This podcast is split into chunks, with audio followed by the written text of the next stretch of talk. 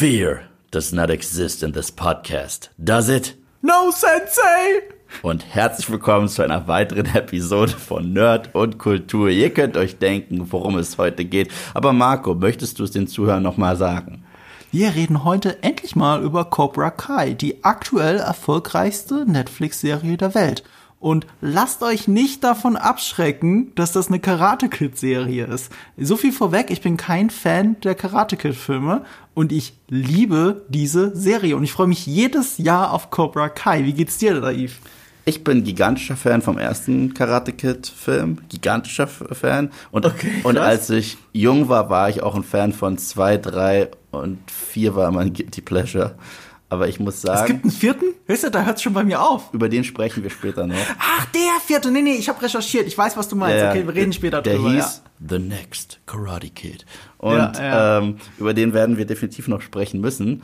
Ähm, mittlerweile bin ich schwer überrascht, wie langweilig Karate Kid 2 und 3 eigentlich sind. Ich dachte, die wären immer 80s Fun doof. Es ist auch sehr langweilig, überraschend. Aber Karate Kid 1 ist super. Tatsächlich gleicher Regisseur wie Rocky 1 und Rocky 5.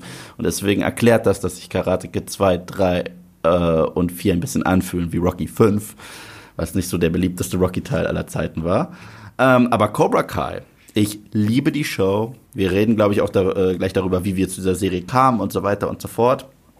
Ich äh, bin jedes Jahr aufs Neue überrascht, weil ich sage, okay, aber wann ist der Punkt, wo ich genug habe? Und ich erwische mich jedes Mal, wie ich jedes Jahr aufs Neue sage, ich gucke jetzt nur eine Episode, dann war es das und dann binge ich das Ding immer am Release-Tag komplett durch und bin glücklich. Das ist eine harte Binge-Watch-Serie, ja. auf jeden Fall. Also ähm, ich binge, ich glaube, ich habe eine Staffel, die erste Staffel habe ich komplett an einem Tag gebinged mhm. und bei den anderen habe ich äh, mich zurückgehalten und immer nur ein paar Folgen geschaut und dann wieder so, ah gut, heute, heute ist ein guter Abschluss, nächsten Tag geht's weiter. Und so habe ich auch die vierte Staffel gebinged. Ich glaube, an drei Tagen habe ich es geschaut. Wir reden heute aber nicht nur über die vierte Staffel, wir reden über die Serie insgesamt, warum mhm. sie, äh, warum wir halten, was wir von der Serie halten, äh, warum wir sie empfehlen können für Leute, die die Serie noch nicht gesehen haben. Und natürlich werden wir versuchen, das Wissen und unseren Interpretationsspielraum auch noch mit reinzugeben für Leute, die ja die vier Staffeln gesehen haben. Weil äh, Cobra Kai so einfach wie die Serie aussieht, sie hat doch mehr zu bieten als das, als 80s Trash irgendwie wieder aufgewärmte Nostalgie. Absolut. Ich glaube, ich bin sogar der beste Beweis dafür, weil ich finde ja, ähm, ich habe keine große nostalgische Verbindung zu, zu Karate Kid. Und mhm. ich finde Cobra Kai total super. Ich finde, ich finde Cobra Kai ist eins der ganz wenigen Beispiele, von so einem verspäteten Sequel, das nicht nur gelungen ist, sondern das noch besser ist als das Original. Das so gut ist, dass ich zurück aufs Original gucke und das Original teilweise aus einer anderen Perspektive betrachte, was cool mhm. ist, weil in dieser Serie werden Perspektiven zelebriert. Und das ist krass wichtig eigentlich, weil ich finde, von ähm, sehr vielen Remakes, Sequels und generell modernen Aufwärmen und so weiter. Es gibt ab und zu hier und da mal eine Message und die wird dann so plakativ geschrien. Bestes Beispiel Matrix 4. Ähm, aber Cobra Kai lebt das halt wirklich. Und so plump wie es wirkt, so wichtig ist die Idee, aufeinander zuzugehen und äh, voneinander zu lernen und vielleicht nicht zu schwarz-weiß zu denken im Leben. Vielleicht ist es auch okay, manchmal ein bisschen wie Johnny zu sein, manchmal ein bisschen wie Daniel zu sein und irgendwo in der Mitte wird schon okay sein. Und das ausgerechnet mal eine Serie, wo Leute aufeinander einprügeln. Ja, voll, voll. Deswegen. Und das ist auch krass witzig. Ich habe als Kind Karateunterricht gehabt. ach, okay. Ich, ich weiß, dass du eine andere Kampfsportart das auch. Darf ich sagen, was es ist? Kannst du ruhig sagen das, das finde ich, ich, die finde ich ziemlich krass. Ich habe mir immer gesagt, wenn ich mal eine Kampfsportart lernen möchte, dann die, nämlich Krav Maga. Das habe ich später gemacht, aber ich habe als, als Kind hatte ich äh, ein bisschen Karateunterricht auch. Das war ganz witzig. Und natürlich war da Daniel LaRusso ein absolutes Vorbild für. Okay, es geht ja gar nicht anders. Ich meine, wenn man so groß geworden ist in den äh, 90ern, dann kennt man Daniel LaRusso und dann kennt man, selbst wenn man die Filme nicht gesehen hat, kennt man den, den Kranich-Kick. Den Aber gut, dass du ein bisschen Expertise hast, weil ich, es gibt da ein paar Fragen, die ich habe und ein paar Sachen, die mich trotzdem an der Serie stören. Aha. Also ich habe gesagt, ich finde sie total super, ich finde sie insgesamt total super, aber ich habe so aus einer, ich weiß nicht, aus einer professionellen Sicht habe ich so einige Probleme mit der Serie, die mich immer mal wieder stören und immer wieder mit den Augen rollen lassen. Aber so die Liebe für die Charaktere und für die insgesamt Message ist halt so groß, dass mir das völlig wurscht ist. Ja, das Witzige ist, du hast vollkommen recht, ich rolle hier und da auch mit den Augen in der Show. Aber weil die Serie ganz genau weiß, was sie ist, stört mich das hier wirklich kaum. Das ist so das Besondere. Ich finde, äh, guck mal, Karate, äh, Cobra Kai befindet sich im gleichen Franchise, in dem sich Karate Kid 2 und 3 befinden. Und Teil 4.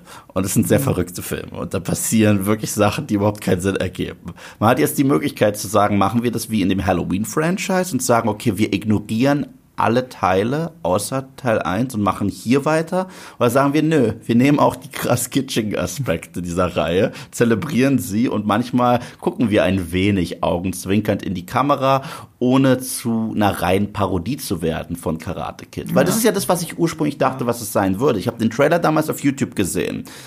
Und der, ich meine, das Konzept ist ja witzig. Es gab ewig lange nach Karate Kid 1, also Spoiler für Karate Kid 1, gab es ähm, ewig lange die Debatte, ist Johnny vielleicht eigentlich derjenige, den wir anfeuern sollten? Ich meine, Daniel hat ja schon eigentlich mit einem illegalen Kick gewonnen.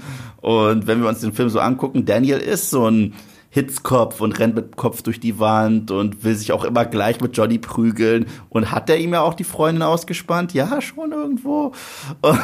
Und, und, und, und diese ganze Geschichte wurde dann zu einem Reddit-Post, äh, wurde zu einem sehr brillanten Video-Essay auf YouTube, was saulustig ist und durch die Decke gegangen ist. Und dann hat sie auch irgendwann letztendlich selbst äh, How I Met Your Mother aufgenommen. Als ja. Barney Stinson darüber geredet hat, wenn er das Karate-Kid anfeuert, dann feuert er das Kid an, das wirklich Karate gelernt hat. Johnny Lawrence von Cobra Kai. Und ähm, Cobra Kai hat dieses Format genommen, diese Idee, und ist dann herangetreten an William Zapka und Ralph Macchio, also Johnny Lawrence und ähm, Daniel LaRusso. Und Ralph Macchio, was ganz spannend ist, wollte lange nichts mehr mit diesem Franchise zu tun haben. Ihm wurden zig Sachen gepitcht über die Jahre. Kommst zurück als Daniel LaRusso, komm, wir machen Karate Kid 5, nenn's Karate Man. Oder wir machen einen Film, wo der Sohn von Daniel LaRusso gegen den Sohn von Rocky Balboa antritt. Irgendwie sowas, ja. Er hat gesagt, nein, dafür liegt mir doch schon zu viel am Herzen. Ich liebe diese, diese Reihe und diese Filme und ich liebe den Charakter und ich möchte nicht irgendeinen Murks machen. Und das hat er immer und immer wieder gesagt. Ausgerechnet für so eine YouTube Red Serie, was es ja ursprünglich war, hat er dann zugesagt. Und das spricht schon mal für die Show. Ja, ja, wir müssen ähm, jetzt, ich glaube, wir müssen jetzt aufpassen, dass wir nicht alle Leute verlieren, die nie Karate Kid gesehen haben, weil du gerade so viel Name-Dropping und so ja. gemacht hast. Ähm, wir werden jetzt hier, auch wenn du Spoiler laut gerufen hast, wir werden jetzt hier in so einer Art spoilerfreien Zone jetzt noch lange Zeit über Karate Kid selber reden, äh, darüber, wofür die Serie eigentlich steht und was sie machen will, wie sie inszeniert ist, wo, woher die Faszination ein bisschen und vielleicht auch der Erfolg von ähm, Cobra Kai kommt. Und dann werden wir in einem äh, klar def äh, definierten Spoiler-Part über Season 4 sprechen. Aber bis dahin können wir es relativ spoilerfrei halten. Ich meine auch ehrlich gesagt, dass es mal einen Karate Kid Film in den 80er Jahren gab und der Gute gegen den Bösen gewonnen hat, und das sage ich jetzt in Anführungsstrichen, ist jetzt kein großer, ist, ist kein Spoiler. Sorry. Nee. Das ist halt ein 40 Jahre alter Film. Ja. Ähm, und ja, aus dieser Idee ist eine Serie gemacht worden. Der Trailer mhm. hat ja damals schon gezeigt, okay, diesmal dreht sich alles um Johnny. Also der Trailer hat es so aussehen lassen, als würde er nach dem Kick, den er abbekommen hat, so lässt auch die Serie damals so aussehen, immer noch auf dem Boden liegen. Dabei ist er einfach nur besoffen. Und äh, kriegt sein Leben nicht auf die Reihe, ist immer noch irgendwie äh, gefangen in den 80er Jahren im Kopf. Ja. Ähm, und äh, hält sich gerade so über Wasser, während es Daniel LaRusso richtig gut geht. Der hat eine Familie, mhm. der ist erfolgreich, der hat ein Autohaus mhm. und hat noch die Lehren von Mr. Miyagi im Kopf. Ja, das, das müssen wir ein bisschen aufschlüsseln. Also Daniel LaRusso, das ist der kleine italienischstämmige Junge, der in, nach Kalifornien zieht, in Karate Kid. Ja und äh, da gemobbt wird an der Schule. Genau. Und er wird halt vor allem gemobbt, das, und das, das vergisst man oft, wenn man äh, zuerst an Karate denkt, was ja Cobra Kai aber gut unter die Nase reibt, dass es viel um Mobbing geht. Mhm. Wenn darum, wenn es darum geht, wenn Menschen ausgeschlossen werden aus der Gesellschaft und dann auch noch verprügelt werden, also auch körperlich angegangen werden. Ja. Und das ist halt bei Karate Kid, wird er angegangen von, von Karate-Schülern, von dem Cobra Kai Dojo, von Johnny, äh, Johnny Lawrence, ne? Lawrence ja, der, der Dojo gehört da noch John Kreese aber, äh, aber Johnny Lawrence. Nee, nee, das meine ich ja nicht. Ich meine, äh, Johnny Lawrence ist, mobbt ihn, ist, ja, ist, mobbt ihn. mobbt ihn und genau. äh, er ist der Anführer dieser Gruppe, die ihn mobbt. Genau. Also es sind halt drei oder es sind insgesamt vier, glaube ich. Genau, ne? ja. Einer von denen, das ist, äh, der ist jetzt im wahren Leben leider von uns gegangen. Ja, ja, tatsächlich. Eine Folge war ihm, glaube ich, auch gewidmet. Ja, ja. Und, und die Serie hat sich auch, war das sogar der, der in der Serie Ja. gestorben ja, ist, ne? Ja, ja.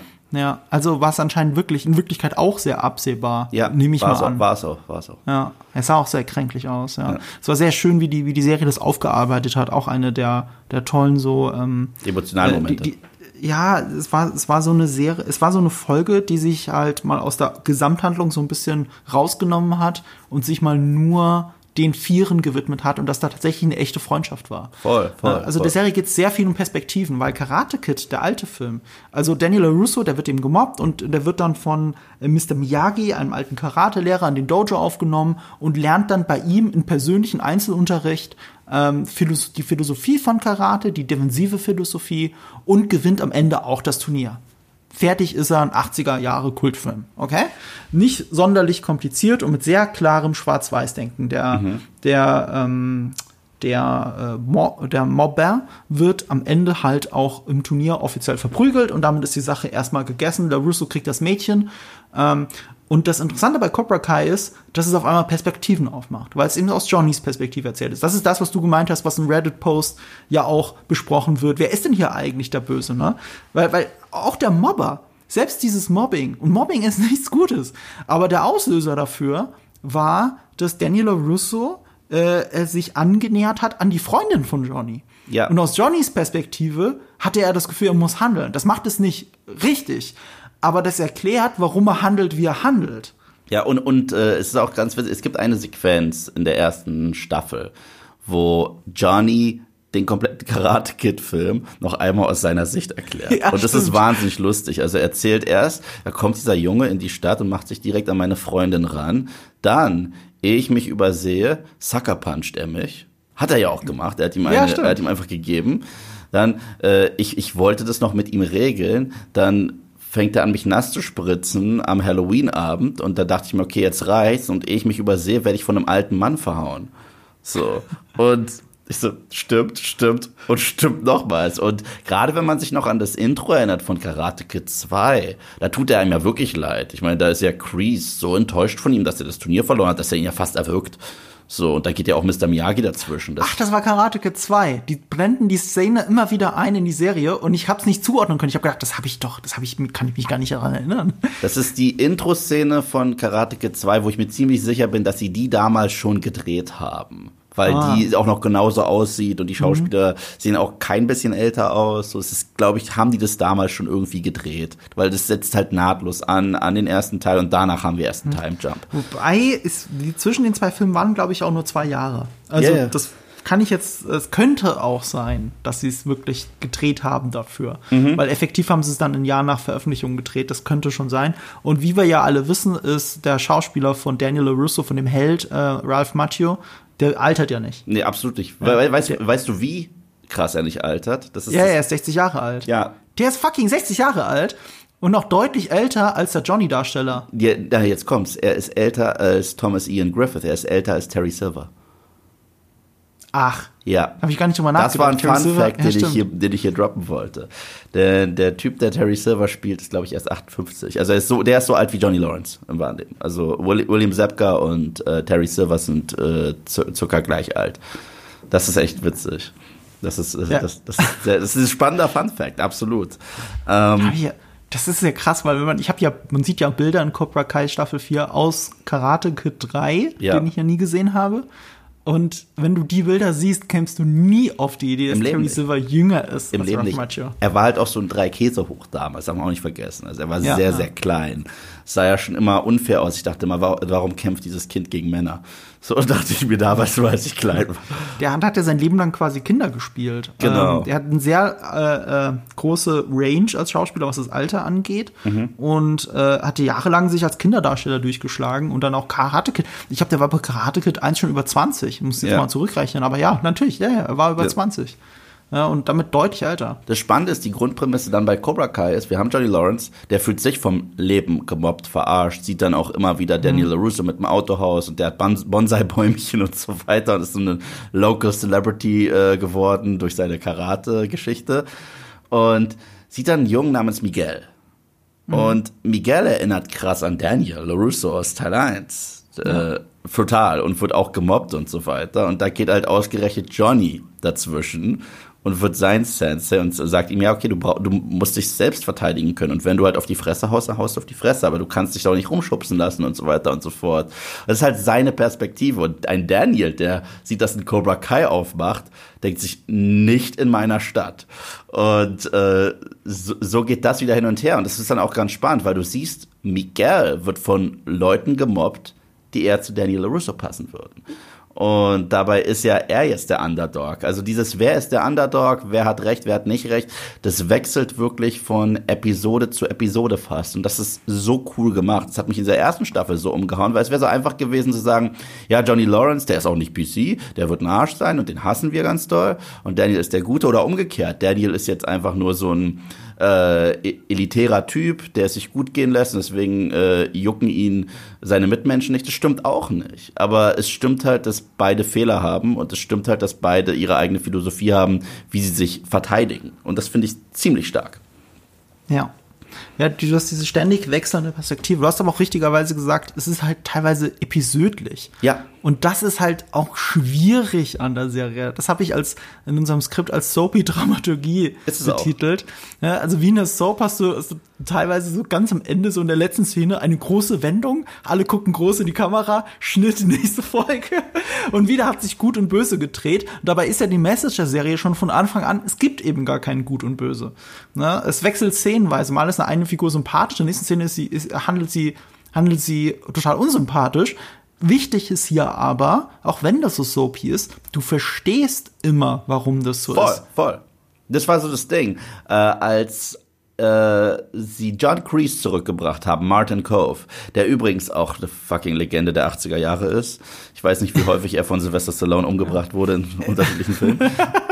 er ist der Sensei von Johnny in Cobra Kai Dojo. Genau, genau. Und, und ein Vietnam-Veteran. Ja, das ist die Sache. Das, das wurde hier und da mal so in einem Nebensatz erwähnt in den Filmen, ja, aber es wurde nie mhm. gezeigt. Und als er eingeführt wurde, ich fand ihn cool, aber er war halt hart cartoony. Er war richtig cartoony und ich so, okay, es gibt kein Schwarz-Weiß, aber er ist definitiv böse. So und das, das, das äh, war so ein bisschen meine Erfahrung mit ihm in Staffel 2. Aber sie haben auch ihm wirklich Dimension gegeben, als sie so seine Vergangenheit gezeigt haben, wie er mal angefangen hat. Er wurde auch mal gemobbt und er war im Krieg und so weiter. Deswegen, so verrückt das klingt, sie haben dieser sehr kitschigen, klischeebehafteten Figur eine Menge gegeben. Und ich, ich, ich liebe es. Also, und er äh, frisst halt wirklich die Szenerie auf mhm. mit jeder, äh, er liebt es, gerade mhm. on screen zu sein, er liebt es, diese mhm. langen Monologe zu halten über Stärke und Schwäche.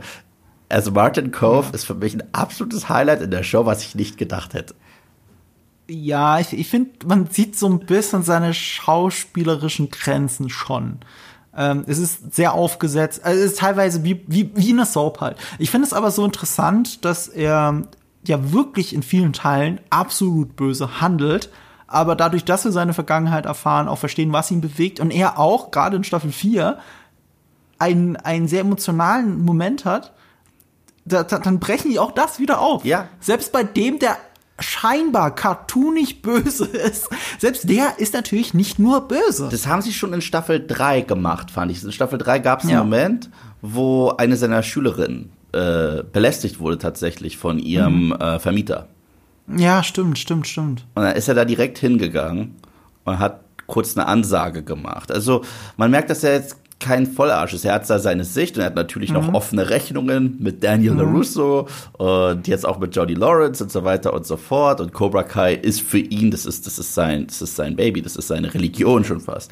Und ähm, ich bin aber generell einfach froh, was dieses ähm, Franchise, finde ich, sehr unterscheidet von vielen Franchise-Revivals, ist, heutzutage ist es häufig so, man ködert uns mit den Hauptfiguren unserer Jugend, sehr häufig. Mhm. Und dann gehen wir in den Film rein und die haben vielleicht ein paar Cameos oder die sagen ihre ikonischen Sätze, dann war's das und wir entwickeln die entweder nicht weiter oder sie sind ein Gimmick oder wir erkennen sie nicht wieder. Das ist so häufig der Fall. Und äh, dann haben wir Beispiele wie, ähm, ich sage, das ist das letzte Mal, dass ich diese Franchise reinbringe, aber Scream 4 zum Beispiel musste sich entscheiden, interessieren uns die Jungen oder die Alten? Und die haben gesagt, nee, die äh, Charaktere interessieren äh, uns, mit denen wir groß geworden sind. Und Cobra Kai muss sich nicht entscheiden. Cobra Kai sagt, wir haben beides. Wir haben eine neue Riege an neuen Figuren und die sind alle spannend. Also die meisten sind wirklich spannend. Also Hawk ist ja. Brillant. Und, äh, und, gle und gleichzeitig bringen sie diese alten Figuren zurück und es ist nie ein Gimmick. Sie geben denen immer ein Arc und die Schauspieler sind mit Enthusiasmus sowas von dabei. Ich habe nie das Gefühl, dass sie sagen, ah, okay, Paycheck, ich spring noch mal schnell vor die mhm. Kamera. Die haben alle Bock und ja. Äh, die Kinderdarsteller sind auch durchweg gut gecastet. Voll. Und das ist ja gerade gerade Kinderdarsteller, das ist so die große Herausforderung bei Film und Fernsehen, mhm. äh, da Glück zu haben. Und sie haben es halt wirklich geschafft, ähm, äh, erstens tolle Kinderdarsteller zu, zu posten. Und, und, und der Creator der Serie hat es auch neulich im Interview so schön gesagt. Sie haben zwar immer einen groben Plan für die Serie, auch so grob, sie würden gerne sechs Staffeln oder so, aber sie, sie, sie, wie, wie, wie ein Blackjack-Spieler, wenn sie sehen, wie der Tisch oder ein Pokerspieler, wenn sie sehen, wie es gerade läuft, dann verstärken sie diese Storystränge. Storystränge, von denen sie dachten, das hält eine ganze Season, haben sie teilweise nach zwei Folgen wieder ad, äh, abgelegt, weil es nicht funktioniert hat. Und umgekehrt war es bei Darstellern so. Du merkst es, Hawk kam so gut an, Hawk hat so gut funktioniert. Das ist ein Junge, der so auch eine ganz eigene Art hat, wie er mit dem Mobbing umgegangen ist und dann auf einmal eine komplett neue Persönlichkeit entwickelt und sich dann Hawk nennt. Ähm, der hat so gut funktioniert, dass er immer größer wurde und auch mit Season 4 noch mal größer wurde. Ja, ja. So, das, das ist so eine Rolle, wo du das besonders gemerkt hast. Es gibt auch Rollen, wo ich dachte, oh, die funktionieren doch ganz gut. Die waren dann auf einmal weg in mhm. Season 3. Es könnte auch andere Gründe haben, da blicke ich jetzt nicht so rein. Ähm, du hast ja schon richtigerweise gesagt, die Serie startete äh, auf YouTube Red. Mhm. Jetzt kurz zur Erklärung. YouTube Red, das heißt jetzt YouTube Premium. Das war der, oder ist äh, das Exklusiv-Abo, das du halt bei YouTube abschließen kannst, damit du keine Werbung mehr hast, damit die App mehr Möglichkeiten hat, zum Beispiel im Hintergrund laufen und sowas, wie ein Podcast-Player ähm, oder mit kleinem Fenster, Picture in Picture. Aber früher hat, und ich glaube, YouTube Music ist auch noch dabei. Ist ganz relativ teuer. Es kostet irgendwas 12 Euro oder so. Ich möchte mhm. jetzt nichts Falsches sagen. Das sage ich jetzt als YouTuber. Ich selber habe das tatsächlich privat abonniert, weil ich die Werbung satt bin, aber gleichzeitig keine Adblocker benutzen möchte oder andere Umgehungsweisen. Ähm, ich ich habe tatsächlich YouTube Premium äh, schon länger und damals noch nicht Cobra Kai damit geguckt, weil ich nicht auf die Idee gekommen bin, dass das richtig geil sein könnte. Das kam erst mit Netflix, weil die ersten zwei Seasons, die wurden von Google produziert und auf Google exklusiv YouTube ausgestrahlt. Und als sie dieses YouTube Red Programm dann eingestellt haben, als sie gesehen haben, okay, exklusive Serien interessieren halt im Endeffekt niemanden auf YouTube, da guckt jeder doch nur seinen Lieblings-Let's Player oder was auch immer, haben, äh, haben sie das eingestellt und Netflix hat die Serie übernommen, weil die hatte ja schon so ein Kult-Following. Und mit der Season 3, das war die erste, die von Netflix produziert war, da waren dann auf einmal ein paar Figuren weg, die ich in den ersten zwei Staffeln toll fand. Also ich erinnere mich jetzt an eine Figur, die in der vierten Staffel kurz zurückkommt, deswegen sage ich es jetzt nicht, weil es ein Spoiler wäre. Ähm, minimaler Spoiler, aber trotzdem. Ähm, und ich finde, den Bruch hat man ein bisschen gespürt. So, Netflix bringt nochmal als großer Produzent so andere Demands rein. Für mich persönlich war die dritte Staffel Cobra Kai die schwächste. Mhm. So, aber auf einem, ja, man auf einem hohen Niveau, weil das fühlt sich alles an wie eine große Gesamtstory. Du merkst jetzt nicht so wirklich Staffel 1, Staffel 2 oder so. Die habe ich hintereinander weggebünscht. Ich weiß gar nicht mehr, wo die Unterschiede sind, ne? Also wo der Break ist, keine Ahnung. Ähm, und äh, Staffel 4 hat sich aber so gefunden wieder. Das fühlt sich wieder wie die große Gesamtgeschichte an und weicht die Front nochmal schön auf. Ich fand, ich fand, ich glaube, das hat mich an Season 3 gestört. Season 3 hat an vielen Stellen, zum Beispiel Hawk, sehr darauf gepocht, dass Figuren böse sind auf einmal. Mm. Und das hat mich gestört, weil die Serie doch als Gesamtmessage immer hatte, nein, äh, die, haben ja, die haben ja ihre Beweggründe. Das hat mir so ein bisschen gefehlt bei Season 3 und bei Season 4 haben haben sie wieder mehr diese ambivalente Sicht auf alles äh, äh, runtergebrochen und das fand ich schön. Dafür hat mich bei Season 3 und kein Spoiler, aber Season 3 die letzte Szene Gänsehaut pur war. Ich weiß nicht, ob sicher die Was war denn die letzte Szene nochmal, ehrlich gesagt? Es hat was mit Johnny und Danny zu tun, die nebeneinander stehen. Äh, ach ja, das war die letzte Szene. Ja. Die Öffnungsszene von Season Ja, genau. Ach so, ja, stimmt. Ja, wenn man das so sieht, äh, das war cool, das stimmt. War das, dieser Ausblick cool. wieder, ne? Ja, also ich genau. mich ja auch auf Und auch die Musik dazu. Ich meine, in The Air Tonight, diese Version, die sie davon hatten, mega geil. Me mega geil. Ja. ja, auch witzige Musikauswahl immer, weil sie natürlich sehr 80er geprägt ist. Was mir aufgefallen ist, auch gerade in Season 4, dass sehr oft Score aus den alten Karate Kid Filmen benutzt wird. Voll. Ne? Ja, nicht nur das, es wurde in Staffel 2 das war sehr geil. Das war, das war eine sehr emotionale Johnny Lawrence-Sequenz. Äh, mhm. Ich will nicht sagen, was da alles passiert, aber ihm ist eine Menge passiert, was nicht schön ist. Und äh, da wurde dann so eine Balladen, traurige Version von Cruel Summer abgespielt. Mhm. Und Cruel Summer war das Lied, das in der regulären Pop-Version gespielt wurde, als wir Daniels Alltag in der Schule gesehen haben in Karate Kid 1. Und das war ganz cool, äh, dass wir jetzt eine noch dramatischere Version von diesem Song haben und sie seinem Rivalen geben in dieser Show. Fand ich sehr geil. Also es gab sehr viel sowas. Es, übrigens, für, für Easter Eggs und Anspielungen, da kann man sich kaputt gucken, aber die sind wirklich nur schmückendes Beiwerk. Die Serie funktioniert auch komplett ohne das alles. Aber wer äh, auch irgendwie ein Herz für die Filme oder so hat, der kommt auch auf seine Kosten zusätzlich. Ich, ich habe das Gefühl, und das ist das Schöne an der Serie, diese 80er-Nostalgie ist kein, kein reiner Fanservice, sondern sie ist dramaturgisches Vehikel. Sie ist voll so. wichtig. Sie ist voll wichtig, ja. gerade für Johnny, weil er in den 80ern hängt. Ja. So, äh, und das ist auch super. Und sie zitieren halt auch die, die, die, die Genregrößen aus diesem Zeitalter, alle mhm. zwei Sekunden, was, was, was du musst, wenn du eine 80s Throwback-Serie mhm. hast, das machen die teilweise noch besser als Stranger Things tatsächlich, okay? Ein Johnny Lawrence würde seinen Schülern Bloodsport zeigen mit Van Damme. Ist einfach ja. so. Ein Johnny Lawrence würde am Strand so trainieren wie in Rocky 3. Also, mhm und, und dabei auch Burning Heart spielen. Also, ja, du sagst, ja. was wichtig ist. Rocky 3 ist ja so ein purer Guilty Pleasure Film eigentlich. Äh, ne? ist ein guter Film. Äh, äh, ja, ja, okay, es ist ein guter Film. Äh, es ist, es ist halt auch einer der trashigsten Rocky-Filme. So, der so am weitesten weg von, von einem realistischen Boxkampf wäre. Weißt du, was ich meine? Im Vergleich zu Rocky 1 und 2, guck mal, Rocky 1 und 2, das ist ein richtig fieses, krasses Sportlerdrama. Ja. Und Rocky 3 war so der erste, der dann so in diese äh, Action 80er Nostalgie. Nein, nein, ich, nein ich, ich, muss ehrlich gesagt sagen, Dings es gibt eine Sequenz aus Rocky 3, die wirklich over the top ist. Wenn man die schneidet, ist der Film eigentlich immer noch ein hartes Drama. Rocky 4 ist ohne Ende Kitsch, aber ich liebe Rocky 4. Äh, aber, aber Rocky 3, die Szene, die man schneiden könnte, aber sie ist zu sehr Produkt ihrer Zeit, ist das ähm, Wrestling-Match mit Hulk Hogan. Okay, das, das ist. ich habe den das Film. Hab ich sogar schon verdrängt. Ich habe den Film tatsächlich letzte Woche gesehen. Äh, ich, ich, ich Natürlich hab, hast du das. Nee, ich, nee, ich habe ähm, äh, jetzt über die Feiertage einen Rocky Rewatch gestartet. Also ich, ja. äh, und ich weiß, ich mit, äh, mit meiner Familie, ich war auch mit meiner Mom und sie ist riesiger Rocky-Fan. Wir haben Rocky 1 geguckt. Und dann meinte sie, ja, ist irgendwie noch hellwach, willst du Rocky 2 gucken? Komm, gucken wir Rocky 2. Ja, und dann einen Tag später Rocky 3. So. Rocky 4 kommt jetzt, ist der beste. Das ist die wahre ja. Geschichte, wie die Sowjetunion gefallen ist. Sorry.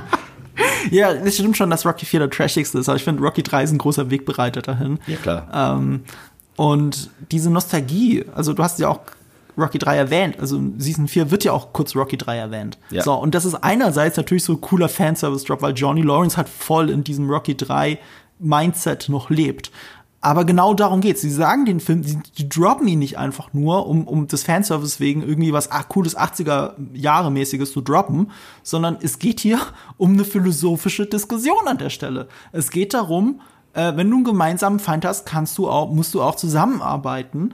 Und äh, man muss auch Differenzen überbrücken können. Und in Wirklichkeit gibt's doch kein Gut und Böse. Und ihr könnt auch zusammenarbeiten. Ihr seid ja eigentlich Freunde. Ihr wollt es nur nicht zugeben. Ja, ja. So, ja. so ähnlich ist es ja. Das ist ja die Message von Rocky 3, wenn man so will. Na, es ist ja auch so ein bisschen das, äh, wie es so häufig ist, was Johnny und Daniel am meisten aneinander hassen, ist das, was sie am meisten an sich selbst erinnert. Es ist halt häufig so.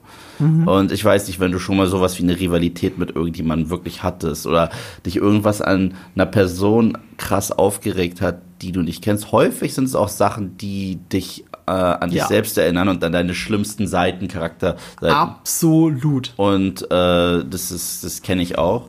Und das, das machen die hier halt auch echt wundervoll. Deswegen sind auch gerade die Momente, man will immer, dass die beiden Freunde sind. Ich habe es in meinem Video gesagt, die beiden erinnern mich tatsächlich so ein bisschen an die Vegeta Son Goku Dynamik aus Dragon Ball. Total. Total.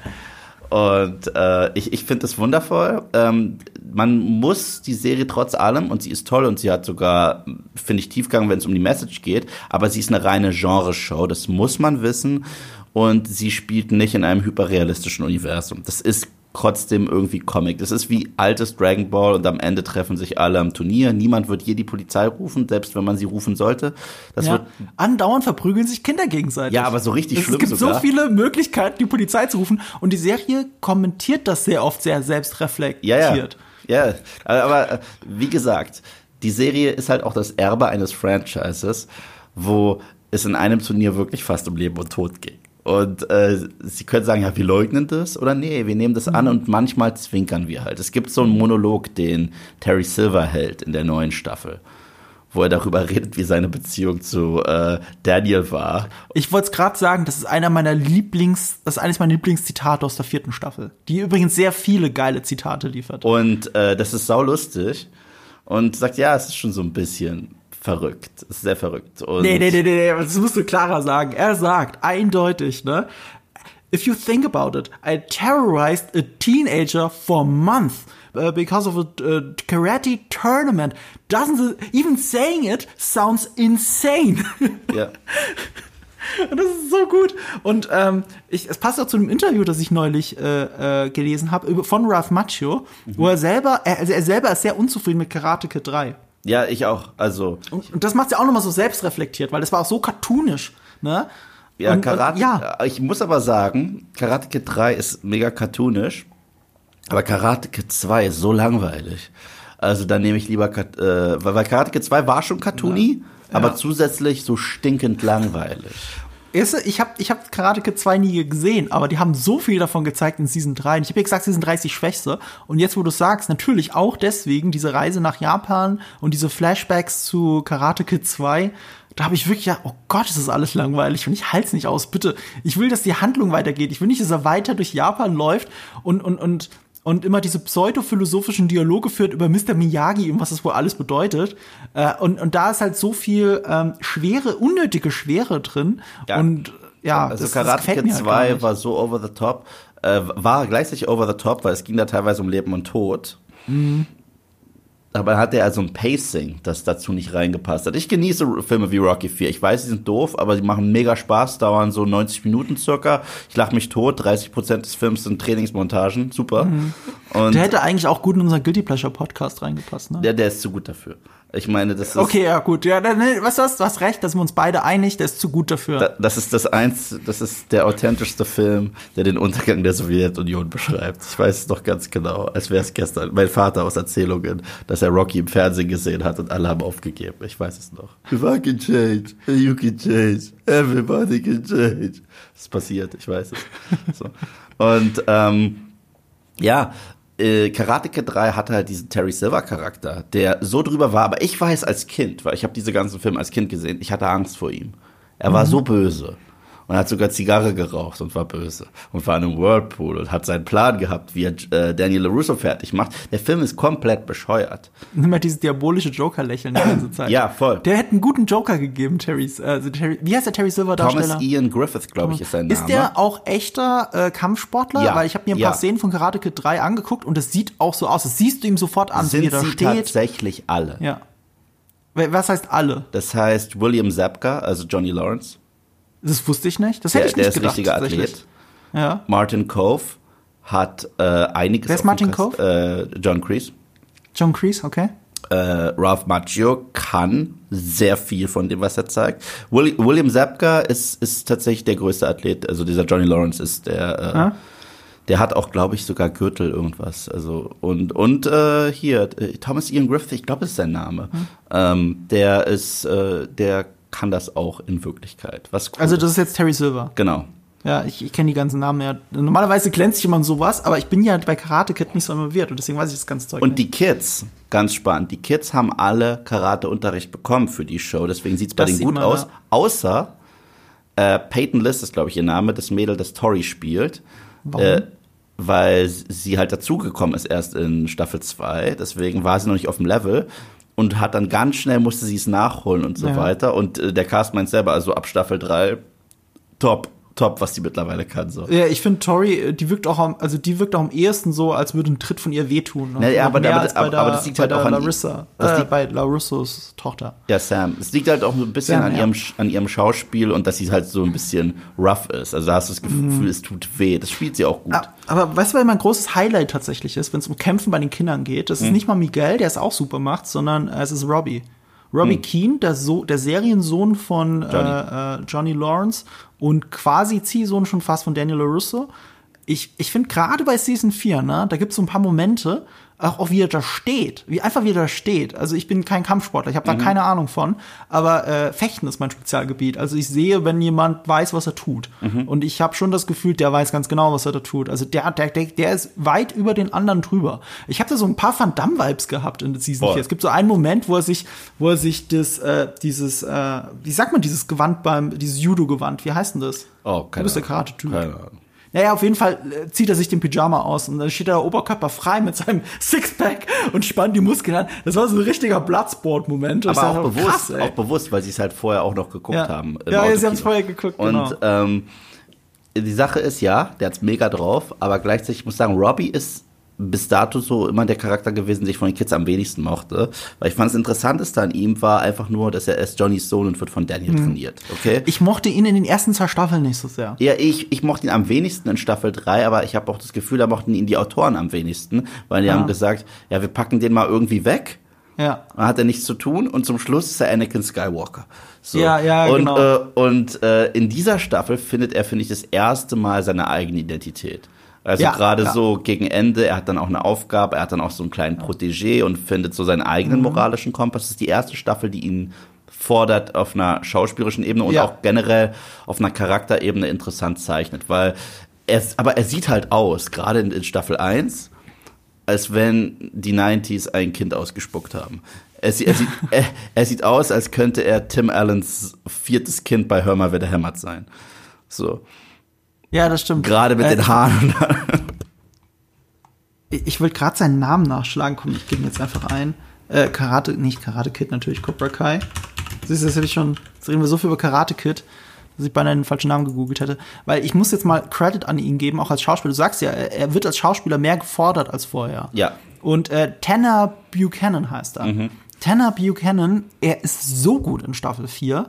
Ne, und das ist jetzt nicht Oscar-reif gut, aber er hat so ein Potenzial, mhm. das ich hier auf einmal sehe, ne? Weil wir haben ja gesagt, die Serie ist ja auch teilweise soapy und so. Und auch wenn die Kinder alle toll gecastet sind und auch toll kämpfen teilweise, ähm, er sticht für mich noch mal gerade wegen Season 4 krass heraus. Und ich habe so das Gefühl, so, der könnte mal ein Star werden. Da könnte ja. man so richtig. Er, er, er, er, strahlt so eine Mischung aus DiCaprio und Johnny Depp Vibes, als die super jung waren, aus mhm. in dieser vierten Staffel. Wohlgemerkt nur in der vierten Staffel. Und ähm, ich, ich habe das Gefühl, der, der, der, der könnte es noch sehr weit bringen. Ich finde den auch echt gut. Ich finde wirklich, also jetzt in dieser Staffel. Er war mal so mein, mein least favorite, aber mit, ich mag immer noch am allermeisten Hawk von den Kids. Was die mit ja, ihm das stimmt natürlich. machen, äh, ist, ist super. Der auch eine starke Entwicklung hat zum Ende dieser Season. Und was mich auch zum letzten Punkt bringt, ich glaube, danach können wir in die Spoiler reingehen. Es wurde schon im Trailer verraten, was diese Staffel auch ein bisschen besser macht als die letzte und die vorletzte es endet im All Valley Tournament. Und mhm. ich finde, es hat immer was anderes, wenn etwas in einem Turnier endet, als wieder in einer Schuhschlägerei oder in einer, in einer äh, bei jemandem zu Hause ist es zu drüber. Zum Beispiel, ich bin Rocky-Fan und Rocky 5 endet mit einem Straßenkampf. Ja. Mag ich nicht. Ich will Aha. schon, dass das irgendwie in einem geregelten Ablauf in einem Box äh, äh, Wettbewerb endet und hier ähnlich. Ja. Und da, wie sie mit diesem äh, Tournament spielen und dass wir auch ein Ziel haben, das ist Ziel der Staffel, darauf bereiten ja. wir uns vor, da kommen wir hin, anstatt wir sind sauer, sauer, sauer und dann hauen wir uns oder brechen bei irgendjemandem ein oder hauen mhm. den kaputt. Das finde ich halt besser. Ich finde, äh, bei Staffel 3 gebe ich dir recht, da fand ich diese Hausschlägerei auch nicht so geil, aber die Schulschlägerei fand ich sehr stark. Ich fand die beiden gut. Ich fand sowohl die Schlägerei im Haus ja. als auch die Schulschlägerei gut. Aber äh, so kannst du nicht ewig weitermachen mit dieser Serie. Nee, nee, das geht auch nicht, weil die, die, die kommentieren es ja auch. Ja. Draußen schlagen sich Kinder und niemand holt die Polizei. Das kann ja nicht sein. Also die, die werden teilweise ins Krankenhaus geprügelt. Ja, ja, voll. So, und äh, irgendwo ist Schluss, ne? Und dann verlagern sie das alles endlich wieder in dieses Tournament. Was aber auch witzig ist, weil alle tun, das wäre das All Valley Tournament. Das Wichtigste und Geilste auf der ganzen Welt. Das ist so geil, das ist so witzig. Ich liebe es, ich liebe es absolut. Da lache ich drüber. Aber, aber das bringt mich auch zu dem, was, ähm, was, was, womit ich schon Schwierigkeiten habe bei der Serie. Mhm. Also, warum mir diese äh, Schulschlägerei so gut gefallen hat, war, sie war einer der wenigen Momente in der Serie, wo sie mal wirklich clever waren mit der Kamera. Da haben sie einen geilen One-Shot gemacht, der durch die ganze Schule geht und wie sie alle prügeln Das war mal cool inszeniert, ausnahmsweise. Und auch von der Inszenierung her eine richtig große Herausforderung, sowas zu koordinieren. Dann auch noch mit den ganzen Jungdarstellern und teilweise Stuntleuten natürlich, weil anders geht's ja auch nicht. Das war große Herausforderung, war gut gemacht. Ansonsten ist die Serie auch was die Inszenierung angeht, soapiger als sie sein müsste. Ich weiß, wir haben halt diese 80er Jahre Filme und 80er Jahre Filme sind auch wenn sie nicht so High-Class Hollywood produziert sind wie Karate Kid 1 bis 3, dann sind die auch nicht so cinematisch äh, wirklich herausfordernd. So, und die Serie ist auch deutlich cleverer als diese alten 80er Jahre Filme. Du hast ja schon gesagt, so der Eröffnungsshot von Cobra Kai ist ähm, ein, ein Anschlussshot an, an das Ende von Karate Kid 1, als ja. Johnny am Boden liegt. Ja. Schnitt, Match, Cut, wie man so schön sagt. Johnny liegt am Boden, weil er besoffen ist und ein Loser ist. Mhm. So, perfekter Einstieg für eine Serie. Wirklich super. Aber von diesen inszenatorischen, cleveren Tricks hat die Serie ganz, ganz, ganz wenig. Sie ist super einfach gefilmt. Du wirst die ganze Zeit was sagen? Äh, ich ich wollte sagen, bei der Schlägerei bei den LaRussos war das aber auch teilweise ein unfassbar geiler Long äh, äh, One-Shot. Äh, ach, du meinst, ja, da gab's auch einen, aber ich fand ihn jetzt wieder nicht so geil. Ja, aber ich fand ihn nicht so geil wie der in der Schule. Also, also da gab da gab's ein, zwei Momente, die so, ah. wo die Kamera so lange draufgehalten hat und mitgelaufen ist, gerade bei dem einen äh, wichtigen Moment für ähm, Hawk. Ich will es nicht spoilern, falls ihr noch nicht ja, gesehen habt, aber das war wirklich gut. Das war wirklich. Ja, aber das wirkt auch in dem Moment so ein bisschen aufgesetzt. Dieser ja klar, Turn aufgesetzt, aber, aber gut inszeniert. Ja, war okay inszeniert. Hat mich jetzt nicht so rissen. Aber was mich wirklich stört an der ständigen Inszenierung ist, jeder Dialog das habe ich auch schon öfter gesagt, glaube ich, hier. Also nichts regt mich mehr auf, als wenn Dialoge einfach nur im Schuss gegen Schuss gelöst sind, mit einem Anschnitt von der Figur, die gegenübersteht. Mhm. Also du, du, hast so eine leichte Overshoulder von der Figur im Vordergrund und dann die Figur im Hintergrund ist die, die spricht mit ihr. Dann hast du eine hin und her geschnitten, gesch, äh, hin und her geschnitten ist das. Das ist die einfachste Lösung, wie du Dialog auflösen kannst. Also erstmal ist das simpel, das gefällt mir schon mal nicht. Aber also du kannst ja viel mehr mit Bildsprache machen. Du kannst zum Beispiel den Dialog aus der Totalen von der Seite filmen. Du kannst die Leute close nehmen und, ähm, und teilweise sogar an die Kamera sprechen lassen, wenn es drauf ankommt. Also du kannst viel mehr in, äh, viel mehr Cleverness reinsetzen, um auch was auszusagen in dem Bild. Zum Beispiel räumliche Trennung. Passiert auch zu, zu selten. Du hast sehr oft, dass die Figuren unterschiedlicher Meinung sind. Und dann kannst du das Bild so kadrieren, also so einrichten, dass du auch diese unterschiedlichen Meinungen siehst. Wenn einer in einem Türrahmen steht zum Beispiel und abgeschottet ist von der Welt. Oder äh, wenn, wenn, wenn ein Gebäude die beide trennt, was auch immer. So, du kannst das viel cleverer inszenieren. Das macht die Serie nicht. Aber sie macht sogar etwas, was mich noch mehr aufregt, was, was wirklich schlimm ist du siehst sehr oft, weil sie die Dialoge so aufnehmen, die Figur, die unscharf im Vordergrund ist, also die Overshoulder siehst, die redet, während die andere zuhört. Und du siehst, weil das geht im Tonschnitt nicht anders, wer schon mal eine Szene, eine Szene, eine richtige filmische Szene geschnitten hat zu Hause ähm, oder in der Arbeit, der weiß, du, diese Tonaufnahme, die du hörst, die ist noch von dem anderen Shot, weil das mhm. muss kontinuierlich gleich klingen. Und du siehst die Figur im Vordergrund reden und du siehst manchmal dann so die Backen sich bewegen und so. Und du siehst einfach mit bloßem Auge, dass das nicht passt zu dem, was er sagt. Und dass das halt so willkürlich zusammengeschnitten ist, dass es irgendwie passt. Und ich finde, Season 4 macht es noch schlimmer als die anderen drei Seasons davor, weil mir sehr oft aufgefallen ist, vielleicht habe ich auch ein zu sehr ein Auge dafür, aber ich finde, das kann auch jeder andere sehen, wenn er darauf achtet. In Season 4 gibt es sehr viele Momente, wo dieser Schuss-Gegenschuss so aufgelöst wird, weil sie wollten im Schnitt so ein bestimmtes Timing, wie die Leute reagieren und so dass dieser Shot in der Sekunde langsamer läuft als in Wirklichkeit. So ein bisschen rattert das Bild, weil das eine künstliche Zeitlupe ist, die sie in eine Post-Production reingehauen haben, damit die Reaktion genau passt. Also die stöpseln jeden Dialog in dieser Serie im Schnitt irgendwie zusammen, dass es für sie gut passt. Und ich finde, das merkt man. Das ist so wirklich so, äh, das ist nicht gut gefilmt. Ja, aber für mich ist es, weil es halt so soapig ist, für mich, äh, wenn ich das den Leuten pitche die Serie, sage ich, es ist eine Telenovela mit Karate, die das Karate Kid Franchise erbt und deswegen funktioniert selbst diese Inszenierung für mich. Es sieht aus wie Desperate Housewives. So, also es sieht eins zu eins aus wie Desperate Housewives. Und ähm, Nee, selbst Desperate Housewives ist cleverer, sorry. Ja, Des na, Desperate Housewives ist cleverer in den in den Thriller-Crime-Momenten inszeniert. Äh, in den wo es Reveals gibt, die was mit dem Mystery zu tun haben. Aber von den Dialogen her, wenn sich Charaktere im Supermarkt treffen, mhm, dann ja, sieht es genauso aus. So. Ja, ja, die, das stimmt schon, auch, auch die Farbkorrektur und so. Ja, Dieses voll, äh, übersättigte, realistisch, äh, realistisch ist falsch. Ähm, du hast keinen großen künstlichen Look drauf, aber die Farben sind so übersättigt. Alles yeah. ein bisschen grell, auch mal Weichzeichner drauf und so. Mhm. Ja, das ist sehr Desperate Housewives, hast du recht, das ist, das ist schon sehr ähnlich. Ja, und das, das stört mich manchmal. Ich finde, die Serie könnte noch cooler sein. Weil, weil die, die Drehbücher, gerade bei Staffel 4, sind super. Ja. Die sind, die sind voll mit geilen Dialogen. Ich habe es ja schon gesagt, dieser Terry Silver-Monolog, wo er selber mal seine eigene Vergangenheit hinterfragt mhm. und wie insane das alles ist. Und, und die Serie läuft ja darauf hinaus, dass, dass das absolut Böse eigentlich nur existieren kann. Also äh, ein absolut Böses, das keine zwei Perspektiven mehr zulässt, wenn es in Richtung Verrücktheit geht. Ja, wenn voll. der Wahnsinn überhand nimmt, mhm. psychische Probleme. Ne? Da geht's dann nicht mehr so sehr um Perspektive, sondern äh, wenn, wenn, wenn, wenn, wenn wirklich reine Psychosen damit reinspielen, dann ist das nochmal was anderes. Aber allein schon, dass die Serie sagt, für das absolut Böse brauchst du Psychosen, mhm. ist ja auch schon wieder ein Gewinn. Mhm, total, total. Ja, es ist ja auch so, wenn man sich Terry Silverline anguckt, wie er anfängt und wo er endet, dann ist es ja auch schon wieder ein Arc, aber der wurde ja auch ausgelöst durch jemanden, der ihn mental in einer gewissen Weise erpresst hat und ihn auch wieder dorthin gepusht hat. Das ist, das ist immer ziemlich, äh, ziemlich cool gemacht. Deswegen, ich würde sagen, lassen Sie den Spoiler-Part springen. Mhm. Es ist auch übrigens, ja genau, wir springen jetzt in den Spoiler-Part, große Spoilerwarnung. Äh, wobei, ganz ehrlich, also selbst wenn ihr das nicht, also ich finde, ich finde, das ist jetzt nicht so super schlimm, drüber zu reden, ich bei einer Soap, ne? Ich finde es auch nicht schlimm, aber ich weiß, es gibt genügend Leute, die sich aufregen und sagen, ich habe es noch nicht gesehen und deswegen Spoilerwarnung. Ja, genau, Spoiler für Season 4. Ähm, ja, Kreese geht zum Schluss ins Gefängnis. Ja, okay, gut, das ist dann doch ein Spoiler. ja, also es gibt so viele Sachen, wo, wo ich ja auch immer der Meinung bin, Cobra Kai ist witzig.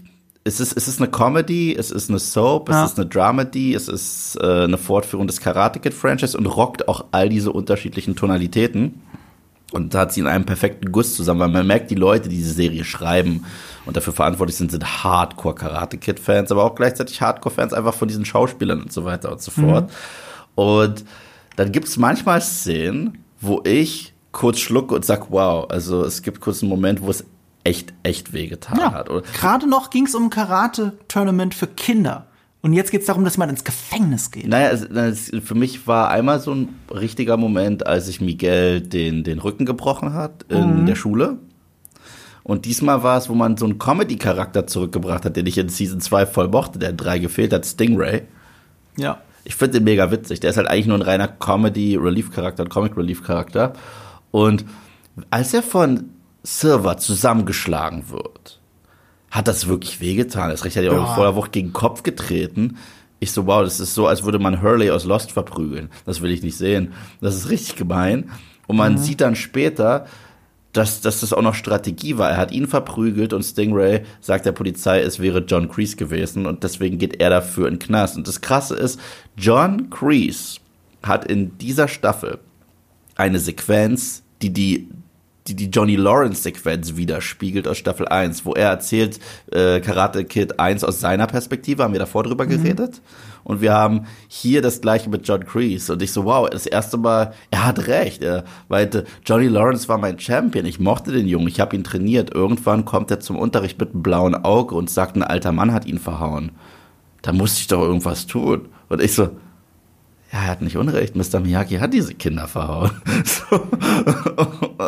Und äh, ausgerechnet in seinem Silver, äh, in seinem äh, Kollegen Silver, dem pusht er ja immer wieder so, ja komm, und er presst ihn dann auch noch, dass er ihm geholfen hat in Vietnam. Aber dann hat er ein Monster erschaffen äh, und, und ist wie ein Dorn diesem Monster jetzt im Auge, dass er ihn los wird. Das ist ziemlich cool gemacht. Ja, ja. Das ist echt gut gemacht. Und wie gesagt, es ist ausgelöst durch Psychosen. Ja. Und ich fand ihn da so sympathisch, so in der ersten Folge, ne? wie, wie, wie er sich nicht zurückholen lassen wollte. Und das ist doch alles verrückt. It sounds, even saying it, sounds insane. Gleichzeitig fand ich aber auch hart witzig, wie sie da hocken ja. mit dieser High Society, die krass darauf achtet, was sie sagt und was sie isst und bla bla bla. Und wie John Christie einfach nur anguckt und auch kurz rüberlächelt und selber sagt, das lässt du durch. Das fand ich, ich will, wirklich. Ich will kein Tofu. Ja, ich habe so krass gelacht. Das, das, das, äh, und er so, hm, der, Tofu hat gut geschmeckt. Es war, es war wirklich witzig. Ja. Aber man muss auch der, der, der Serie, das finde ich auch schön, ähm, du hast ja so schön gesagt, Johnny ist nicht political correct. Ja, also nicht PC. Aber deswegen ist er kein Bad Guy. Ja, ja, deswegen ist er kein Bad Guy und gleichzeitig zeigt es aber auch seine Igno also seine Ignoranz wird auch schön offengelegt in der Serie. Du, es gibt diesen schönen Moment, wo, wo die, wo die, ähm, wo die neue, seine neue Schülerin doch sagt, welche Pronomen sie hat. Mhm. Ja, du, du kannst den Dialog. Wie, wie sagt das nochmal? Ich hab, äh, er sagt, the only pronouns in this dojo are um, sensei and student. Und sie sagt, those are nouns. Und seine ja. Antwort ist einfach quiet. So. ja, aber, aber das ist so, weißt du, er, er sagt schon, er, er sagt was, was gegen PC ist quasi, weil er es nicht besser weiß, weil er ein Kind der 80er ist und, und das, das, aber gleichzeitig ist er trotzdem aufgeschlossen. Und sie ähm, sie, sie deckt ja auch in dem Moment auf, wie blöd es eigentlich ist, was er gerade gesagt hat. Na, aber er hat ja auch schon immer, schon in Season 1, er gibt ja jedem eine faire Chance. So, also er hat auch in der ersten Staffel Aisha eine faire Chance gegeben. Nee, er diskriminiert ja in Wirklichkeit gar niemanden. Er ist, er ist voll diesem 80er-Mindset, aber er ist null diskriminierend. Er behandelt alle, alle gleich kacke. Er hat ja erstmal gesagt, ja. äh, äh, Frauen äh, gehören nicht in mein Dojo genauso wenig, wie sie in die Armee gehören. Aber als, äh, das war sein Satz in Season 1, aber als sie ähm, Miguel zu Boden gerestelt hat, weil sie sagt, okay, wir haben eine richtige Cobra hier. Und, äh, äh, und so ähnlich war auch beeindruckt von der neuen, als sie gesagt hat, sie hat äh, alle Bloodsport-Filme geguckt. Und als dann der Stimmt. andere irgendein Widerwort gegeben hat, hat er ihn gleich Penis Breath genannt, was sehr witzig ist. So. und ähm, Deswegen, er hat da schon seine Richtlinien und wenn du mit ihm auf dieser Welle fährst, ist eigentlich ganz egal, wer du bist, woher du kommst und so weiter. Das ja, aber wir gut. sehen dann auch, wie jemand, der so sehr in den 80ern gefangen ist und diesen Mindsets, wie er selber langsam dazulernt. Ja, aber was, was ich halt äh, auch ziemlich cool finde, äh, gerade in der Hinsicht äh, ähm, aufeinander zugehen und, und äh, sich weiterentwickeln. Zwar eine meiner Lieblingsepisoden ist, glaube ich, die zweite, was die zweite oder die dritte diese Season, wo Daniel ihm Miyagi-Do beibringt. Und mhm. er muss äh, sehr defensiv, er muss pinseln und so weiter. Mhm. Er muss seine Balance finden auf diesem, auf dieser komischen Plattform im Wasser und kriegt es auch nicht, er kriegt es erstmal nicht gebacken, aber er will es ja machen, weil er gesehen hat, was für ein Badass Daniel sein kann, als er diese Bierflasche in zwei Hälften geteilt hat. Und danach sagt er, okay, aber Daniel, jetzt bist du dran. Und wie er ihn da in seinen Trainingskeller bringt und ihn dort mit dieser ähm, Baseball-Schießmaschine äh, attackiert oder er eine Kette hochlaufen muss oder über Kohle laufen muss und sich letztendlich sogar prügelt äh, mit, mit irgendwelchen Hockeyspielern. Das war richtig geil, wie die beiden so ein bisschen voneinander lernen. Und später machen sie es sogar clever, wenn Terry Silver Johnny Lawrence angreift ist sein Instinkt, sich mit Miyagi-Do ähnlichem Stil zu verteidigen, ohne dass nochmal darauf geschnitten wird. Weil früher haben sie dann immer zurückgeschnitten, oh, das habe ich doch von Daniel gelernt. Nee, aber es, da, da respektieren sie die Zuschauer gut genug, um einfach zu zeigen, er, er, er verteidigt sich gerade so, wie es ihm Daniel beigebracht hat. Fand ich ja, gut. richtig. Äh, ich möchte übrigens festhalten, ne, in der Serie, wo sich alle Leute dauernd prügeln und streiten und dauernd die Seiten wechseln, finde ich, ist die einzig vernünftige Person in der gesamten Serie, äh, Daniel LaRussos äh, Frau Amanda LaRusso, Courtney Hangeler, die, die mhm. Darstellerin. Das möchte ich nur noch mal hervorheben, weil sie ist eines meiner Highlights tatsächlich. Weil sie immer so die alles so, alle mal wieder zurück auf den Boden holt, wenn sie einen Dialog hat. Außer ja. in der Szene, wo sie auf den Boden geholt wird von äh, Ralph Machos Tochter die spielt da drin, glaube ich, eine Cousine oder sowas, die so eine äh, Art, äh, nee, Eheberatung ist falsch, ähm, Erziehungsberatung macht. Ja, wo sie sagt, ihr ignoriert euren Sohn total. ja, genau. Und äh, da wird dann auch selbst auch aufgelegt, dass selbst die Frau, die ich als die vernünftigste in der gesamten Serie bezeichnen würde, dass sie in der Erziehung eben auch nicht perfekt ist. Ja, und es ist halt auch ein cleverer Move, weil die haben einen Sohn, und die Serie hat ihn immer so links liegen lassen. So, ja, ja aber, aber eigentlich gibt's Samantha. Und in dieser Staffel holt man ihn so ein bisschen vor. Und was wird aus ihm, nachdem er lange genug ignoriert wurde? Ein Bully. Genau das, der schlimmste Albtraum für Daniel. Ja. Er wurde ja schon von Staffel 1 an als so sehr verwöhnter Junge gezeigt. Voll, ne, voll. Der alles kriegt, was er will und so. Und, äh, und wenn ihm jemand die Switch abnimmt, dann kauft er sich eine neue fertig. Warum, mit welchem Geld auch immer, weil er ja Zugang hat. Und, ja. ähm, und es ist eigentlich super konsequent, dass er, dass er ein Bully geworden ist. Aber auch damit struggelt, weil er auch natürlich auch wieder seine eigenen Gründe hat. Plus, er sieht in dieser vierten Staffel schon krass aus wie sein Vater in den 80ern. Ja, und was halt auch spannend ist, was es auch noch so ein bisschen erklärt, man merkt, dass Mr. Miyagi kannte Samantha LaRusso. Er kannte nicht den äh, Anthony.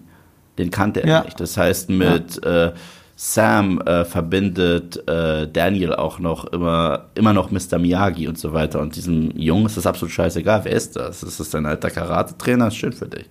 Und äh, das ist ganz cool, dass damit gespielt wird. Und dass wir dann so einen Jungen wie Kenny einführen, wo ich mir auch einfach dachte, brauche ich diesen Arc überhaupt? Ich habe den null gebraucht, dachte ich mir, aber es war dann auch eine gute Entwicklung zum Schluss für Robbie, dass er da seinen Schützling hat und sich selber schämt, was aus mhm. dem geworden ist. Und das erste Mal auch einsieht, okay, Papa, ich glaube, äh, ich verstehe dich. Und wenn die sich zum Schluss umarmen, ich fand das wirklich schön.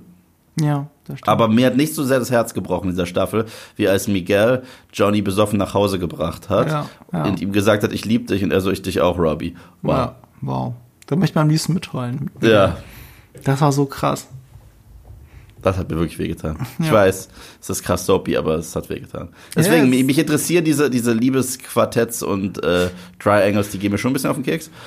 Aber das sind dann diese echten Momente, die einem wirklich treffen. Ja, ja, es ist schon soapy, aber man nimmt die Figuren halt ernst. Mhm. So, egal was Verrücktes passiert, egal welche Schulhofschlägereien da passieren, man nimmt die Figuren ernst und ihr Schicksal. Ja, und das ist total. halt der Unterschied. Deswegen ja. ist es da okay. Das ist meine, das ist meine Soap. Die gucke ich ja. gerne. Absolut. Ja, und die Nummer endet dann ja auch wieder stark. Also wir haben jetzt eigentlich eine, eine, ein cooles Setup für die nächste Season. Ich meine, Kreese geht in den Knast. Terry Silver, keine Ahnung, wird er jetzt sein Ziel aus Karate Kid Ultimativ ver böse. verwirklichen und überall Cobra Kai Franchises aufmachen, mhm. überall in der Valley. Mhm. Ähm, ich gehe davon aus, also, dass er sich halt auch noch seinen ehemaligen Champion da zurückholt. Hier Mike Barnes, das war ja der gegen den am Ende äh, von Karate, das ist für mich außer, steht für mich außer Frage. Dann haben wir Chosen wieder. Einfach so. Weil, mhm. warum nicht? Das war der Bösewicht aus der aus Karate Kid 2, ne? Genau, der dann ja zu seinem Freund wurde in Cobra Kai Staffel 3. Ja, aber er hat ja trotzdem so eine böse Ausstrahlung. Ja. Und es sieht schon so ein bisschen aus, als würde Daniel Russo jetzt eben zu anderen Mitteln greifen, ja, um seine Ziele durchzusetzen. Aber gleichzeitig ist es bei ihm umso cooler, weil der hat immer so einen kalten Blick drauf, fast emotionslos. Und wenn der Typ lächelt, ist das was krass Besonderes. Also allein, dass er in, äh, in Cobra Kai Staffel 3 diesen Move gebracht hat, den Mr. Miyagi gebracht hat, wo du dachtest, der tötet der jetzt Kreese und dann Meep die Nase gekniffen hat. Super. Also äh, ich, ich bin auch sehr auf das ähm, Humortalent von dem Chosen-Darsteller gespannt, wenn sie jetzt ein bisschen mehr aus ihm rausholen. Weil es war eher ein Gastauftritt der letzten Season. Ich glaube, dass die ihn jetzt eventuell ein bisschen mehr fordern werden. Du hast äh, noch mögliche Gastauftritte aufgeschrieben für die fünfte Staffel. Ja, Sean Kanan habe ich schon genannt, Mike Barnes. Also das ist ein äh, definitiv ein weiterer Antagonist. Hat man den gesehen schon in also einer Rückblende? Weil ich habe kein Gesicht dazu. Äh, ich, ich weiß nicht, man hat ein bisschen äh, mit mehrere Szenen aus Karate Kid 3 gezeigt. Ich weiß nicht, ob man ihn dort schon wieder gezeigt hat, aber es, es war auch ein abartiger Bully in äh, Teil 3 mhm. und gegen den ist ja John äh, Daniel dann angetreten. Und mhm. äh, ich bin mir ziemlich sicher, dass der schon angerufen wurde.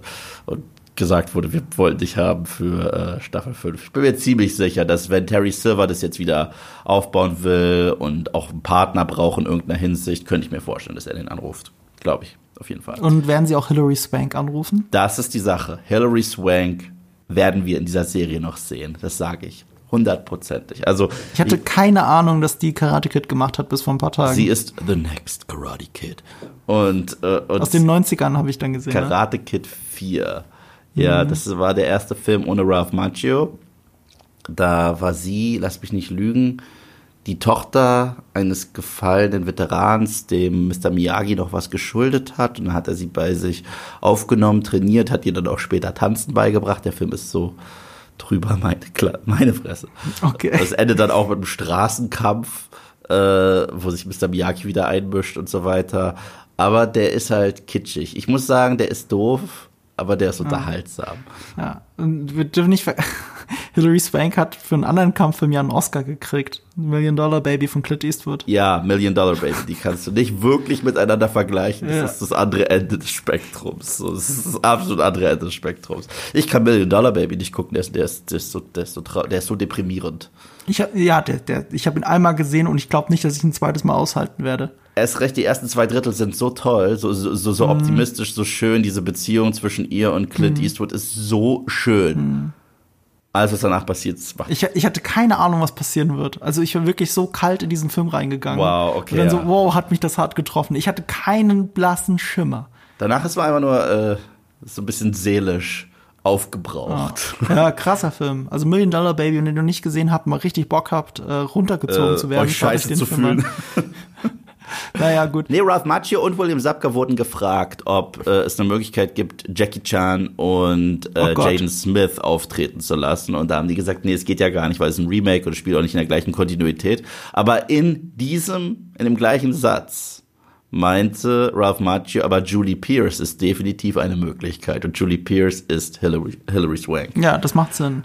Also, also die- The Karate Kid von, ähm, von wann war der überhaupt? Also der mit Jackie Chan halt als neuen Mr. Miyagi und äh, Will Smiths 2010, Sohn. glaube ich. Hä?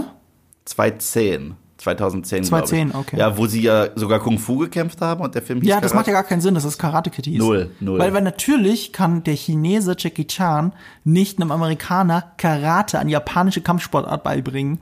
Die Chinesen und die Japaner hassen sich ja bis aufs Blut, also ist es Kung Fu. Ja, es hat, es hat, ich fand den Film nicht gut. Also es gibt sehr viele, die mögen. hab ihn nie es war, gesehen. Es war für mich auch so ein richtiges Rip-Off. Anstatt Wax on, Wax off, gab es Jacke anziehen, Jacke ans, äh, ausziehen. So, das war für mich einfach nicht das gleiche. Obwohl Jackie Chan wirklich eine gute dramatische Performance hinlegt und dafür alle Achtung. Das kannte ich damals noch nicht von ihm.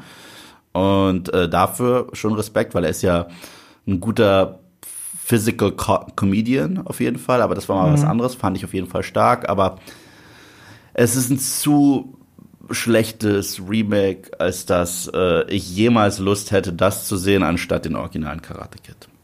Das ist so das Problem. Und äh, Hilary Swank hingegen, es wäre sehr cool, weil sie kennt noch eine Seite von Miyagi, die äh, Daniel nicht kennt. Und er lernt ja immer wieder neue Seiten über seinen Meister kennen, wie durch Figuren wie Chosen und so weiter. Das kann ganz cool sein. Ich, ich würde es Das wahnsinnig wäre auch ein krasser Gastauftritt, weil Krass, Hilary und- Swank hat's halt als einzige von all den Karate Kid Schauspielern halt so richtig großen äh, Ruhm geschafft. Oscar-Preisträgerin. Ja, natürlich. Und, Krasse äh, Schauspielerin. Und ich bin, ich glaube, sie würde sich auch dafür hingeben. Ja. Bin ich mir ziemlich sicher. Ich, ich habe noch einen Wunsch-Cameo, von Andrew dem ich Garfield, ich glaube, hab's dass es, äh, dass es äh, im Bereich des Möglichen ist. Andrew Garfield. Äh, zur kurzen Erklärung. Andrew Garfield hat mal irgendwann irgendwo in einem Interview gedroppt, dass er krasser Karate Kid, äh, Cobra Kai Fan ist. Krasser Fan dieser Serie, seine absolute Lieblingsserie. Der, der geht irre drauf ab. Und dann bei einem Anschlussinterview, irgendwann später, äh, haben sie ihm einen Videoclip vorgespielt. Und das ist ein tolles YouTube-Video oder virales Video sogar, wo man sieht, wie Andrew Garfield darauf reactet. Sie zeigen ihm ein Video und in diesem Video äh, äh, äh, begrüßt ihn der Cast. Der gesamte Cast, so zusammengeschnitten und, äh, und, und du siehst, wie Andrew Garfield fast vor Freude den Tränen nahe ist, weil er es nicht fassen kann. Er trifft gerade per Video seine großen Helden. Der ist so ein riesen Fan von denen. Und also, die wären richtig bescheuert, wenn sie ihm nicht ein Cameo anbieten würden. Egal was. Weißt du? Und wenn, wenn er an der Wand rumkrabbeln muss, wenn es das sein muss, ist doch egal. Könnte ich mir vorstellen. Die haben ja auch hier und da äh, Celebrity Cameos, gerade in der ähm, in der ähm, Musikersparte. Letztes Jahr hatten wir doch, wie hieß er? Und Dieses Jahr hatten wir auf jeden Fall eine, ach, was war denn das, American Idol ja, Teilnehmerin eine oder so. Country-Sängerin, ja. Ah. Ich, ich fand das eine schreckliche Stelle, aber ich glaube, für Amerikaner war das irgendwie in dem Moment. Ich finde, es hat voll gut So. funktioniert. Es passt so gut in die Serie rein. Ich fand es super. Es passt wesentlich besser rein, als wenn du irgendwie Taylor Swift oder sonst wen genommen hättest. Die passen nicht in diese Show rein. Das passt in die Show rein. Ja, das passt rein, aber wie die Leute dann auch ausrasten, wie sie es inszeniert haben, so, es war mir zu cheap auch eingebaut. Weißt du, was ich meine? Wenn, wenn, wenn keine Ahnung, wenn, wenn sie nicht sich selbst gespielt hätte und sie wäre in eine Bar gegangen und sie steht da im Hintergrund auf der Bühne und macht Karaoke oder sowas. Ich, ich glaube, das hätte ich charmanter gefunden, als die echte Person aus American Idol da auftreten zu lassen, als sich selbst. Und alle Leute feiern sie ab, als wäre als wäre sie Madonna oder so. Das Ja. fand ich halt so aufgesetzt, so, hey, cool, dass du ein Cameo machst, jetzt beten wir dich auch alle an innerhalb des Storytellings. Das ich weiß doof. nicht, ich finde, es passt gerade zu diesem, das ist halt unsere Valley und bei uns ist die halt cool. Bei uns tr- treten nicht häufig Leute auf hier in unserem kleinen Valley. Das finde ich ganz cool, ehrlich gesagt. Ich finde es charmant. Das hat diesen charmanten Touch. Wenn da ein großer, großer A-Lister aufgetreten wäre, hätte das, hätte das nicht gepasst. Es muss schon etwas in die Richtung sein. Ja, wie, wie oder so. gesagt, ich glaube, es hätte diesen Auftritt nicht gebraucht. Ja. Das ist mein Problem. Aber wenn du sie schon hast. So. Also ich will nicht, dass Andrew Garfield kommt und Andrew Garfield, also sich selbst spielt. Ja, mal gucken. Also ich glaube auch nicht, dass er auftreten wird. Glaube ich wirklich nicht. Aber, aber an Hillary Ich mir Swank. vorstellen. Aber ich sag, an ich sag Hillary ja, bis Swank glaube Staffel, ich. also sechs Staffeln wird es wahrscheinlich mindestens geben. Ja. Ich glaube, bis, äh, bis Staffel 6 wird Andrew Garfield einen Cameo haben. Das sage ich hier und jetzt in diesem Podcast. Also ich sage auf jeden Fall wird Hilary Swank eins haben und da bin ich mir hundertprozentig sicher. Da, da, da, kann ich kaum drauf warten. Daniel trifft das zweite Karate Kid. Wie geil jetzt, das? Jetzt musst du mir noch kurz auf die Sprünge helfen. Wer ist denn Robbie Johnny? Den hast du auch noch aufgeschrieben. Nein, das, das hatte damit nichts mehr zu tun. Das haben wir schon besprochen. Das war, dass äh, Robbie und Johnny sich vertragen haben. Ach so, Robbie und Johnny. Ja. Also ich dachte, das ist ein Name, Robbie Nein, Johnny. Äh, und ich so, hä? Warum hat er das aufgeschrieben? An Gastauftritten sind wir jetzt äh, komplett durch. Also ähm, ich gehe davon aus, äh, Barnes wird ein neuer Gegenspieler werden und Hilary Swank wird entweder nächste Season oder übernächste Season auftauchen, je nachdem, wie es die Story äh, äh, irgendwie erklärt. Ich fand zum Beispiel gut, wie sie mit Elizabeth Shue umgegangen sind, letzte Staffel, dass sie sie kurz zurückgebracht haben, Ellie, aber mhm. dass sie äh, es wäre so lächerlich gewesen, wenn einer mit ihr wirklich wieder zusammengekommen wäre. Das ist trotzdem. Ja, das wäre so halt, aber das wäre zu soapy gewesen, wenn er sich so noch zwischen zwei gemacht. Frauen entscheiden muss und so. Das war wirklich krass süß gemacht, ja. wie sie sich einfach treffen und so ein bisschen ihre Jugend wieder nochmal aufleben lassen und sich einfach voneinander erzählen lassen. War auch krass süß die Szene, wo die Frau von ähm, Daniel sie kennenlernt und die kurz quatschen. Das, das war, das war echt, echt süß gemacht. Ich fand das sehr stark.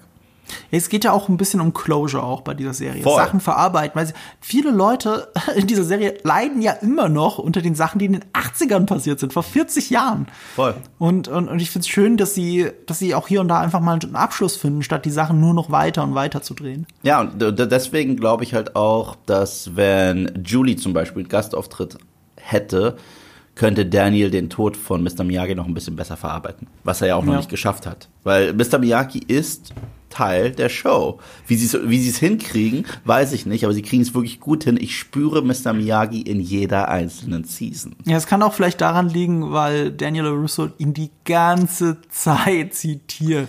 Und auch wirklich so mit so einem blinden Following die ganze Zeit, als wäre er der Gott. Passt übrigens gut zu äh, Power of the Dog. Den habe ich gerade erst gesehen, endlich mal.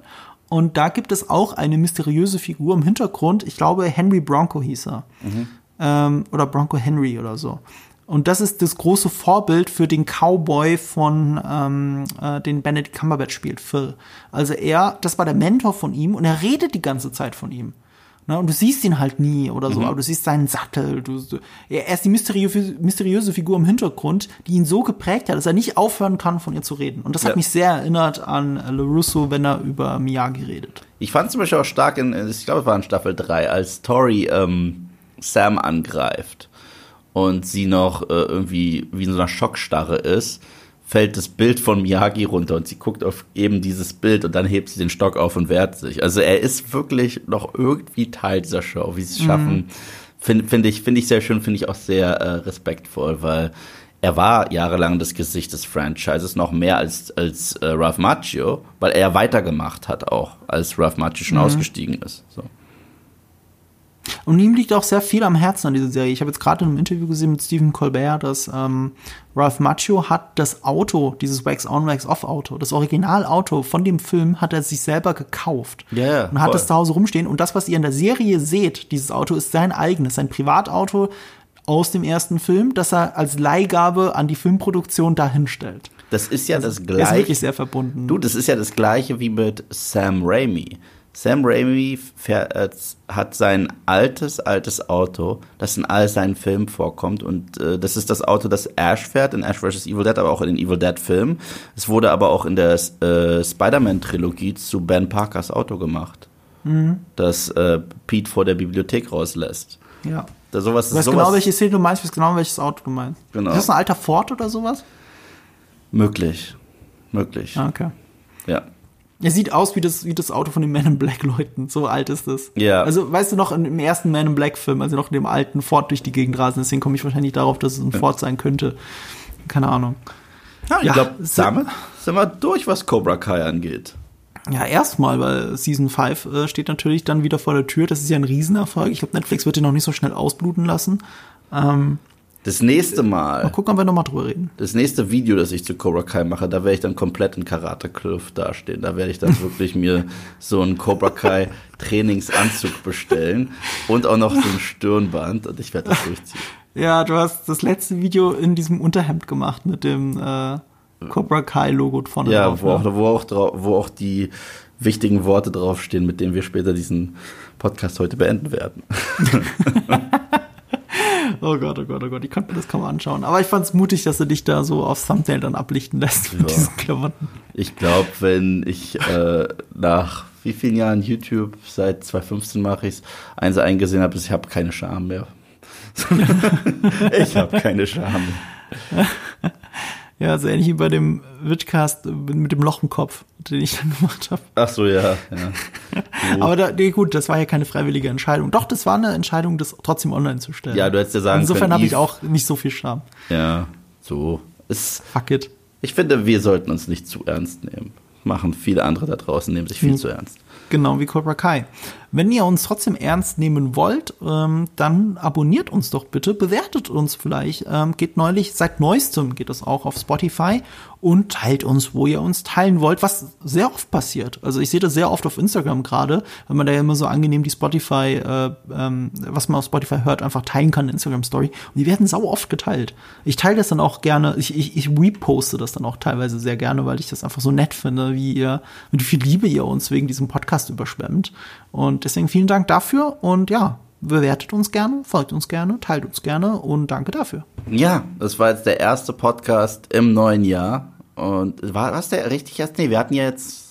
Nee, das ist nicht der erste, den er hört dieses aber Jahr, der erste, aber das ist der erste, den wir aufnehmen. Der erste aufgenommene in diesem Jahr. Deswegen, ich glaube, wir sind heiß auf dieses Jahr. Letztes Jahr sind wir im Sommer gestartet und dass wir jetzt überhaupt hier sind und da sind, wo wir sind, haben wir nur euch zu verdanken. Deswegen vielen, vielen, vielen, vielen tausend Dank dafür.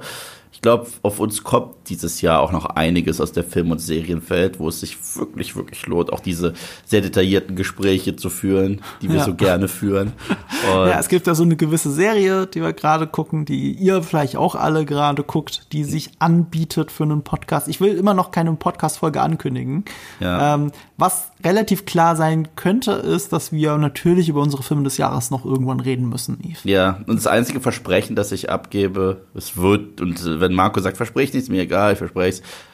Ja, dieses Jahr wird es auch einen Podcast zu The Batman geben, der kommt und ja, okay, das also, ist ein Selbstläufer. Also, also das, das kann ich sowas von versprechen. So.